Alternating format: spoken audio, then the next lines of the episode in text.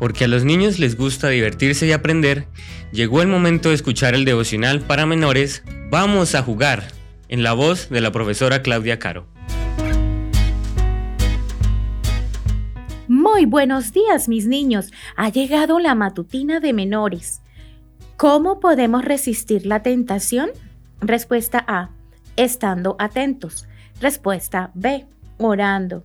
Respuesta C. Las dos respuestas anteriores son correctas. Vamos a buscar en nuestras Biblias, en el libro de Mateo, capítulo 26, versículo 41. Velad y orad para que no entréis en tentación. El espíritu a la verdad está presto, mas la carne enferma. ¿Alguna vez has sentido ganas de hacer algo que sabes que está mal porque lo hacen todos tus amigos? Como ya sabes, que lo que hagan los demás no significa que sea algo bueno, ni tampoco significa que tú también tengas que hacerlo. La Biblia nos enseña que toda la gente es tentada a hacer algo que está mal.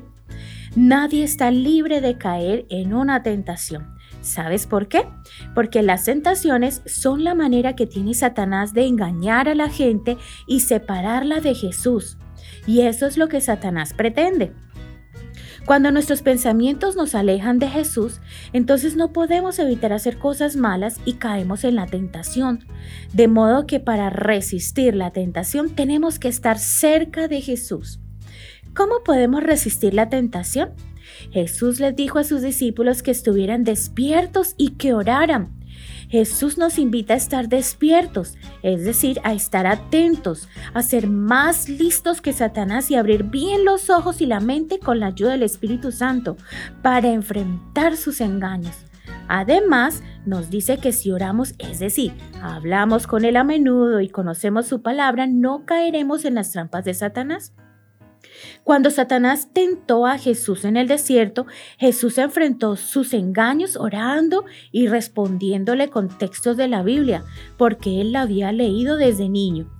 La próxima vez que tus amigos o tus pensamientos traten de hacerte caer en una tentación, recuerda que tú eres diferente porque eres un hijo de Dios.